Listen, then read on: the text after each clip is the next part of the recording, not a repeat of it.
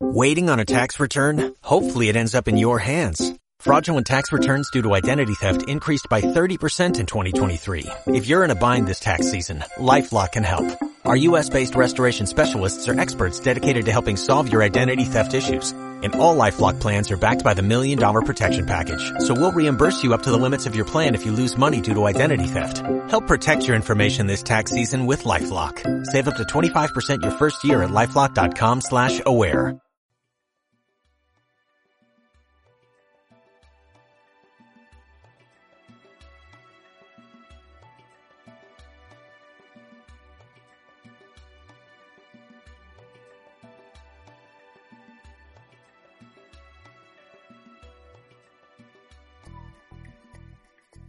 Bienvenidos al podcast de Italia Forni. Hoy en verdad tengo el enorme privilegio de presentarles una charla entre Angelo de Italia Forni y Marco Fachin, uno de los pizzaiolos más renombrados y famosos de Europa. Eh, un apasionado, un gran apasionado de la pizza que ha hecho posible la puesta en marcha de muchos restaurantes y pizzerías a lo largo de toda Europa que tienen un éxito que permanece en el tiempo. Por ahora es la única persona, el único pizzaiolo que conozco que tiene una pizza con su nombre, lo cual puede decirnos mucho. Y bueno, él es un gran amigo de nosotros y siempre está dispuesto a escuchar, a explicar, a ayudarnos. Él viaja por todo el mundo abriendo negocios para otras personas, capacitando gente, entonces conoce de masas, conoce de harinas, conoce de sistemas, conoce de, gestión de personal, conoce de muchísimas cosas y yo voy a aprovecharme de esta cercanía que tenemos con él para poder brindarles a aquellos que quieran escuchar un caudal de experiencia y de conocimiento como el que tienen Marco y también Angelo. Entonces, pues nada, aquí los dejo con la charla de hoy. Gracias. Amigos de Italiaforni, buenos días, buenas tardes. Eh, eh, estamos aquí hoy para grabar otro podcast eh, después de una larga ausencia.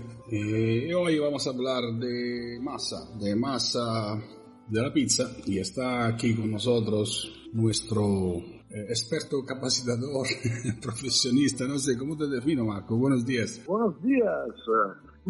podrías definirme como un gran apasionado de pizza humilmente hablando. Gran A los oyentes se le puedo asegurar que si algún día eh, se pronuncia la palabra, los triggers con él de masa, eh, levadura, o eh, ya, ya, se acabó la fiesta porque va a empezar a hablar 3-4 horas y no le para nunca. Pero bueno.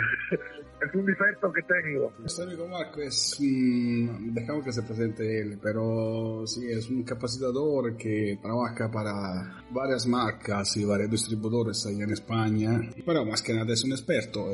¿Te podrías presentar un poco los servicios que ofreces? Bueno, buenos días a todos de nuevo. Mi nombre es Marco Faquina. Eh, me pueden encontrar en Instagram sobre marco.faquina que es FACCHIN.79. En, en este momento, bueno, pues yo lo que mi capacitación es muy vasta, en el sentido es una capacitación de la A la Z, donde yo puedo formar pizzaiolos, eh, abro locales nuevos, diseños locales nuevos, sobre todo en el, ámbito de la hostelería italiana, sobre todo en pizzería. Eh, mi, capacitación, como repito, no es una capacitación automática. Cada cliente tiene su necesidad, cada pizzería tiene su protocolo y su operativa. Entonces, bueno, el curso que yo suelo dar son siempre en el local para poder capacitar al personal, capacitar también al mismo jefe para poder gestionar el personal. Los jefes son muy tercos a veces. Bueno, sí, sí, porque bueno, hay que crear, hay que crear un equipo, ¿no? El, éxito es crear un, fuerte equipo. Desde el pizzaiolo al jefe, al motorista que lleva la pizza. Para mí son fundamentales todos. Muy bien, Marco. Eh, vamos, bueno, el tema de hoy, como lo estamos hablando en estos días, es quiero que que hablamos un poco de masa, porque como dicen muchos por allá, el secreto está en la masa. Vamos un poco a hablar Sí. Los argumentos que tenemos que tratar en, en 50 minutos, una hora, una hora y 10 que dura cada podcast, no, creo- me imagino que tiene que ser por lo menos 5 o 6. Ok. De la diferencia de los estilos de pizzas italianos, bueno, es que en realidad hay muchos, o cada quien sugiere uno suyo. Cada, cada dice, no, en Milán se hace así, la de Florencia es más fina, la de Venecia es más gorda. Bueno, yo creo que hay bueno, dos, eh, de norte a sur o de sur a norte, eh, hay desvariados o, o muchos tipos de pizza. Sí. Pero así, o sea, Sí. podemos decir que los estilos, o sea, la, la, la, la- las grandes escuelas italianas son dos. Una es la romana, Sí. que viene de, de estos maestros que es eh, Giezzi, Bueno, uno de ellos es Angelo Iezzi, sí, uno de ellos es Bonchi, Es mi, es mi ídolo, Angelo Giezzi. sí, muy, muy bueno, muy bueno, Callegari, muy bueno, sí. ¿cómo se llama el otro? Y, y Giezzi, Callegari, Bonci, que, o sea, Bonchi también, sí. Para quien no lo conoce, si tú vas en una, en una de sus pizzerías allá en, en Roma, que se llama Pizzarium Bongi, ni siquiera ves la pizza porque no logras ni entrar. Y luego la otra es la napolitana, que es la clásica que viene desde eh, Enzo Coccia, mm, ¿cómo se llama? El otro Civitiello, eh, Sí. ¿cómo es el otro? El Civitiello Coccia, bueno, no me acuerdo, el otro, el Enzo Bueno, Pizzería da Michele también es una gran pizzería antigua en Nápoles, donde para mí está, hacen las pues- cosas muy bien. Sí, sí. ¿Puedes explicarme las diferencias entre las dos? O sea, la interpretación Sí. romana y la napolitana. Ma digamos que la pizza napoletana eh, ya en sí, el mismo amasado está hecho en manera diferente. En el sentido, se comienza desde el agua y de la sal. ¿Por qué necesitamos una elasticidad mayor? La sal sabemos que es un conservante, es higroscópico. Entonces, bueno, pues em, ayuda también al gluten a formarse más resistente. Entonces, para también la apertura, que es la apertura a schiaffo, que se le suele decir, necesitamos una... A schiaffo es eh, pues la apertura a la napoletana. Sí, ¿Cómo te puedo explicar yo? yo me acuerdo que cuando usaba esta técnica que, que le daba el schiaffo es una, una bofetada pues a la masa. Una colleja, a colleja. Una bofetada, mucha gente se espantaba porque escuchaba. Necesitamos esa elasticidad. Exactamente. Entonces, bueno, pues eh, son, suele ser un pasto o amasados directo, ¿ok? Sí, Que hace por la mañana y se cocina por la tarde. Es una pizza que eh, necesita no muchísima fermentación. Entonces, bueno, es una pizza menos digerible que la romana. La romana es una pizza a larga fermentación, a alta hidratación. Las técnicas son diferentes en el amasado. Naturalmente se, se parte de la harina para amasar. Y claro, necesitamos tiempos de fermentado diferentes. Entonces, ¿a qué comporta esto? Comporta caramelizaciones diferentes, ¿ok? También es eh, una pizza que se cocina a temperaturas diferentes. Entonces, una es mucho más elástica, que es la napoletana, porque es un golpe de calor, y la romana es muy sí, en un aspecto, pero luego es menos digerible. Hecho, Es bastante menos digerible. Yo siempre le digo a mis clientes que mira que, eh, o sea, hacer una buena pizza napolitana es, no es bastante difícil, pero requiere de su, de pizzeros expertos. Casi cruza por dentro, Sí. por dentro y casi que manda por, por fuera. No está fácil. Bueno, la pizza napoletana, de, de hecho, no es nada fácil. No. No es nada fácil. No es nada fácil porque si buscamos también la digeribilidad en una pizza que podemos entender no puede ser una cosa digerible. Entonces, bueno, pues sí, hay pizzerías que lo, lo hacen muy bien, pero claro, buscan también una parte de fermentación. Entonces, allí van un poco con eh, de acordes a sobre mis maneras de trabajar, que hay que hacer fermentar eh, para, para mm, Sí. que se disuelva esta anhidrida carbónica, que una parte de los azúcares se puedan transformar de simples a compuesto.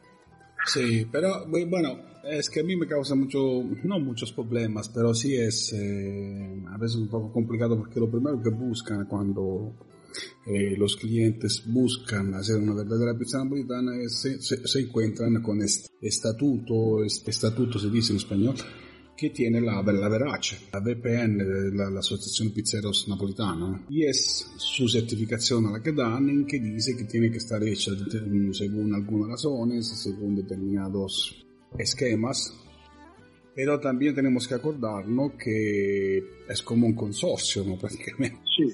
Pues es la, la, la, la harina Caputo, la, los hornos Acunto y, y comercializan, está hecha también para comercializar sus productos, así como la, la piromana igual. Sí, sí, es justo, es justo. De hecho, ellos organizan bueno, su, eh, su campeonato del mundo la, la harina Sí, bueno, yo en esto, en estos campeonatos, eh, la verdad que no estoy muy metido en este tema, no. Pero, pero bueno, para, para resumir, podemos decir, a ver si estás de acuerdo, que la napolitana es de fermentación directa. O sea, que sí. va muy poco al refri. Y yo de hecho sí. escuchaba uno de estos maestros que decía que después de 18 horas de fermentación ya decae la masa y ya no es buena para hacer. Sí, hay pizzerías que lo hacen, hay pizzerías que lo hacen, pero bueno, hacen la ruota de carro, que se le llama, la rueda de carro, no es la, la napoletana con el bordón, que hay dos tipos de napoletana al fin y al cabo, exacto.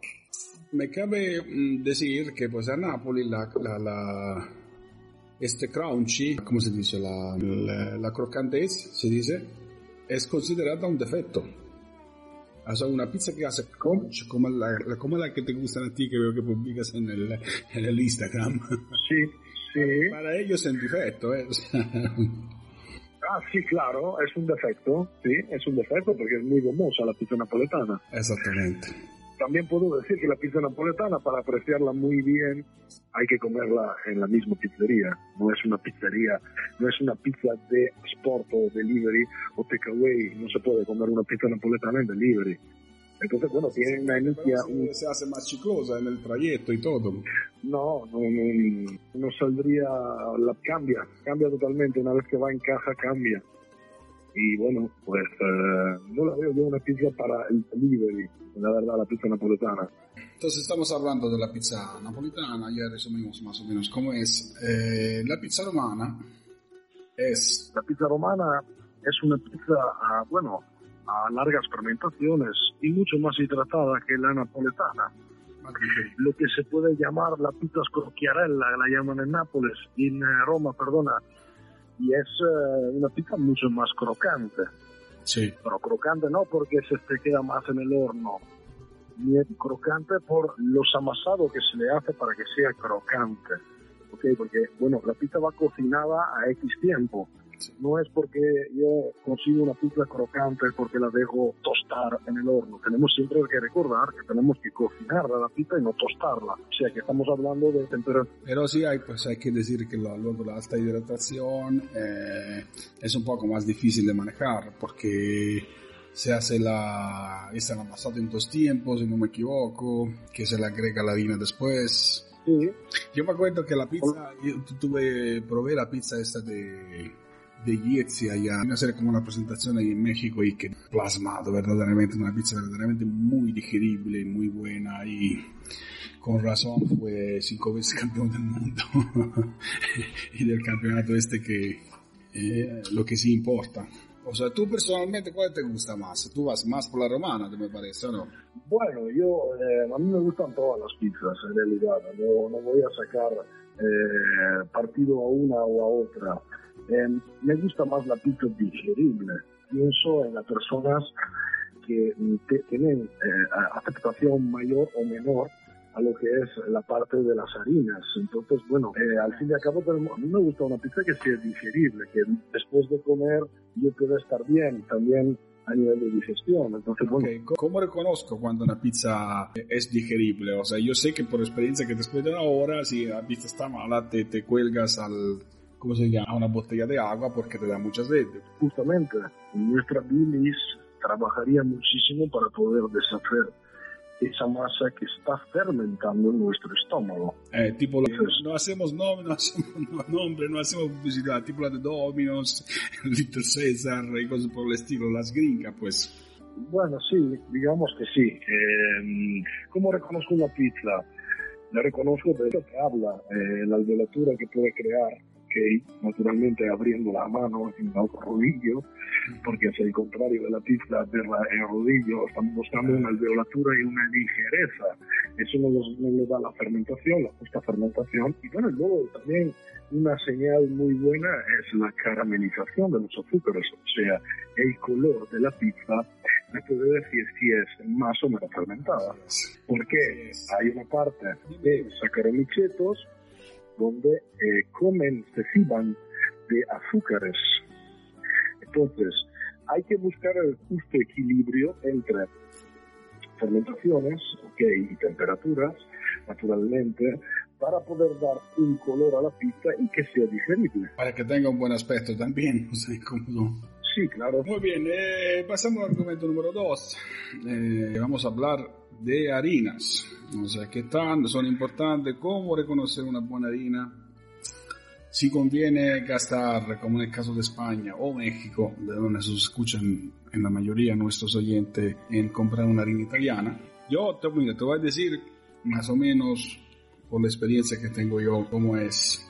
Yo creo que todos los países tienen buenas, buenas harinas, porque veo algunos molinos allá de México que tenían buenas harinas. El problema principal es que mm, algunos, la mayoría de estos molinos no hacen un producto específico para pizza, ¿no? aunque la pizza, por ejemplo, en México la pizza es el 47% de las comidas rápidas, de toda la comida rápida que se, que se sirve en el país. Pero nadie hace un producto específico para la pizza. Mientras que en Italia sí. En Italia uno va y no dime, dime Italia, digamos que sí, eh, crean todo, todos los días harinas para pizzería. Pero ¿por qué crean harinas para pizzerías? El gran problema de las casas harineras es la formación del amasado. En Italia se crean harinas para pizzería, para que se puedan amasar en 20-25 minutos sin que se calienten eh, demasiado y ya vayan en fermentación. Entonces, la gran dificultad es el desarrollo del gluten, que no es que una harina de México, por ejemplo, no desarrolle el gluten, pero simplifican harinas de pizzería para que se cree antes el gluten. Entonces, bueno, pues van eh, ingredientes tipo ácido cítrico y otras cosas que em, facilitan lo que es el amasado, pero no por eso las harinas de de otros países no, son buenas, solo hay que entender cómo amasarlas y cómo desarrollar el gluten para poder facilitar luego el boleado y el estirado del disco de pizza. Yo sé de alguna, algunas marcas italianas que hasta emplean eh, más soja. ¿Sí? Soja dentro para que se haga bien esta, la masa específica para pizza. O sea, son más específicas las italianas. No es que son mejor. Exactamente. Más específicas para las pizzas. Sí. Bueno, añaden soja, añaden arroz, dependiendo del tipo de pizza que queremos hacer. Una, claro que si añadimos... ¿Cómo reconozco, por ejemplo, una harina natural buena para pizza? O sea, natural que no sea de esta específico para entendernos la, la Caputo Nuvola Rosa, la Iacone Luna Rosa, no, la Iacone no es Luna, es otra. No me importa si se puede hacer marcas y cosas por el estilo, pero son cosas que te dicen, quieres trabajar con un día de fermentación, es esta. Quieres trabajar con dos, es la otra.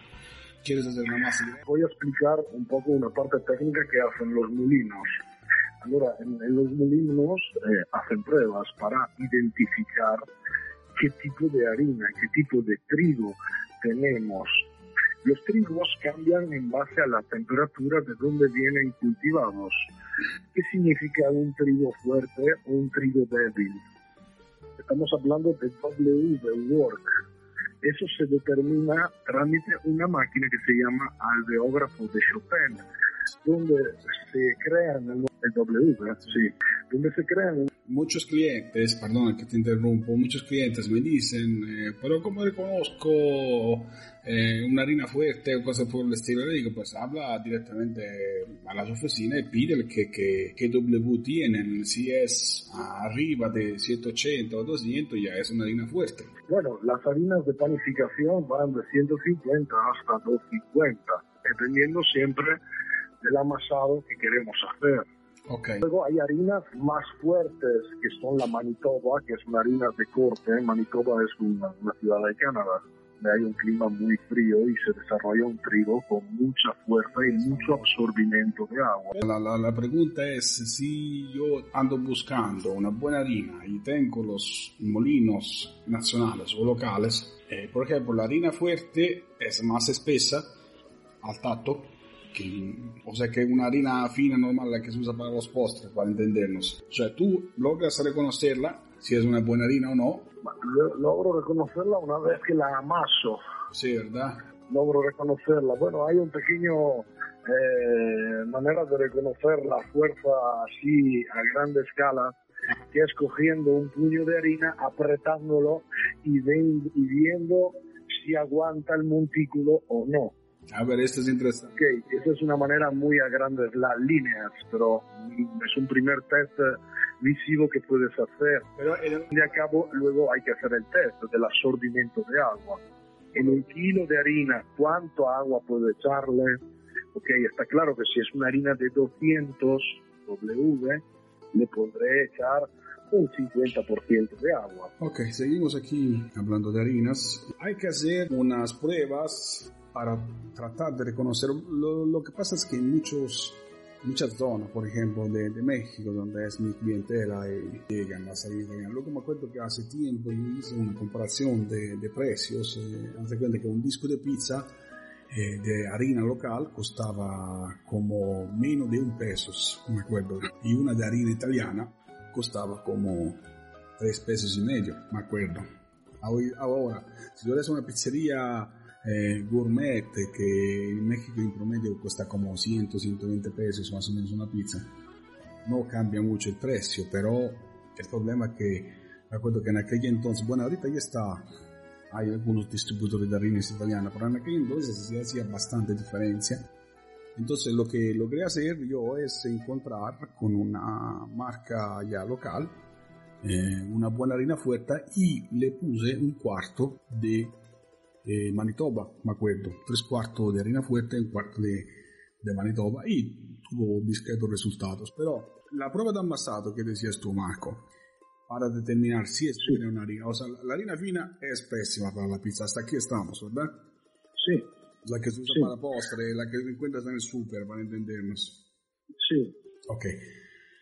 Y hacer una pizza, básicamente. Vale, pues eh, la, la manera más fácil de probar eh, la harina, naturalmente, es probarla amasándola.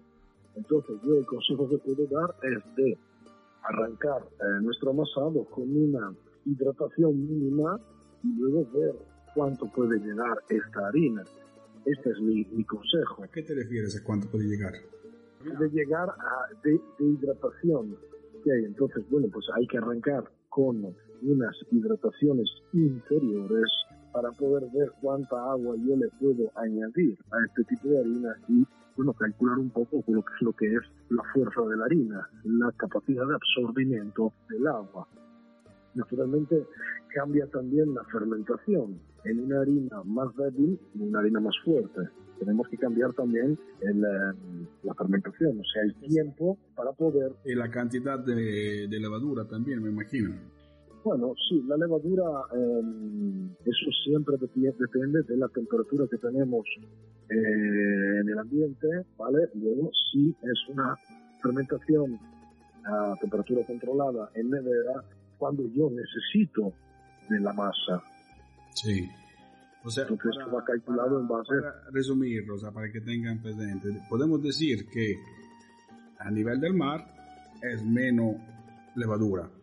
Necesita menos levadura por la cuestión atmosférica. En la montaña es más levadura, ¿o me equivoco? Ma- eh, más bien, eh, la levadura cambia en base a la temperatura. O sea, si tengo más temperatura, eh, como dices tú, es eh, a nivel del mar, me imagino que tenemos una temperatura mayor. Sí. Okay, pero también es un clima más húmedo, clima más em, ventilado. Sí. Entonces, bueno, pues la levadura puede ser inferior. Claro que si es en la montaña y hace frío y hay una temperatura de 10 grados o 15 grados, pues tendré que añadir un poco más de levadura. De hecho, los amasados invernales se le añade pues un punto de levadura más o dos puntos de levadura más, dependiendo siempre de la levadura que nosotros utilicemos. Así es. Qué interesante esto. Quería hablar de otras cosas que yo lo he visto y en México se usa muchísimo, especialmente estas masas de estas cadenas clásicas gringas americanas, tipo barros, dominos y cosas por el estilo. Lo que hacen ellos, porque algunas veces lo he visto, de los prácticamente los químicos que usan hoy en día en estas masas. Hay muchas harinas que vienen ya preparadas, ya con levadura, pero sí he descubierto que son unos químicos absurdos. Haz de cuenta que, no sé si tú lo has usado, lo has visto alguna vez, que te, te, te inflan la masa en media hora y te hacen, y dicen ellos, la masa digerible. Sí, a mí me espanta muchísimo, la verdad. Y sé que algunas, algunas compañías americanas, tipo Sbarrodomios, eh, usan, usan, usan estos químicos. A mí no, bah, yo no estoy muy de acuerdo, naturalmente, siendo un apasionado de, de la naturalidad de la pizza o del pan. Eh, no estoy de acuerdo con estas harinas eh, porque van a, a, añadirle aditivos que para mí no hacen nada bien. Sí, pues sí. De hecho, no, no sé si... Bueno, tú estuviste en Brasil, creo que más o menos es un pan muy similar. Pero en México me acuerdo que un bolillo tú lo comprabas a las 10 de la mañana y más o menos era comestible, pero ya a las 3 de la tarde era improponible, se secaba eh, rapidísimo, sí, era un chicle prácticamente y se notaba que usaban estos químicos pestíferos verdaderamente, porque luego pues lo que te hacían es que era un bolillo, haz de cuenta que de eh, de 10 centímetros cuadrados se tenía que inflar hasta 30, 40 para que tenía esta impresión de que eh, te iba a llenar eh, y cosas por el estilo y la verdad me espantaba mucho todo esto. Más son harinas alteradas a nivel de azúcares, de ácidos cítricos, ok, y facilitan lo que es la fermentación. O sea, alteran lo que es el proceso Sí. Eh, sabemos que la levadura está en el aire, que ahí la misma harina lleva levadura. Entonces, bueno, pues vamos a alterar lo que es el, el proceso de fermentación y de maduración de lo que es la, la bola de pizza en realidad. Luego también le, le echan gluten añadido sí, a estas harinas. Es una peste. A ver si, si, eh, si lo explico bien. O sea, nosotros para conocer un pan altamente químico, ¿ok?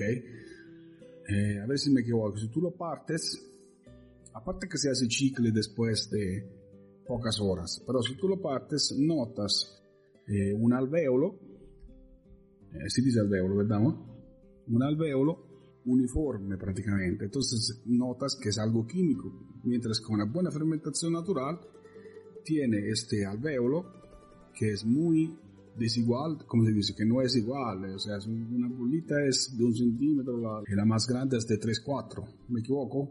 ¿Tú cómo lo conoces? Eh, no, no te equivocas, no, no te equivocas, solo también hay que tener en cuenta de cómo nosotros en nuestro amasado desarrollamos la malla glutínica. Entonces, bueno, puede ser más uniforme o menos uniforme porque tiene vía de escape. Pero sí, como dices tú, si alteramos el proceso echándole aditivos para multiplicar esa reacción química, pues de algún lado se tiene que escapar. Entonces, la parte más débil escapa. Es escapa que está, está libre carbónica que viene creada de maneras eh, y alteradas de maneras no naturales, quiero decir.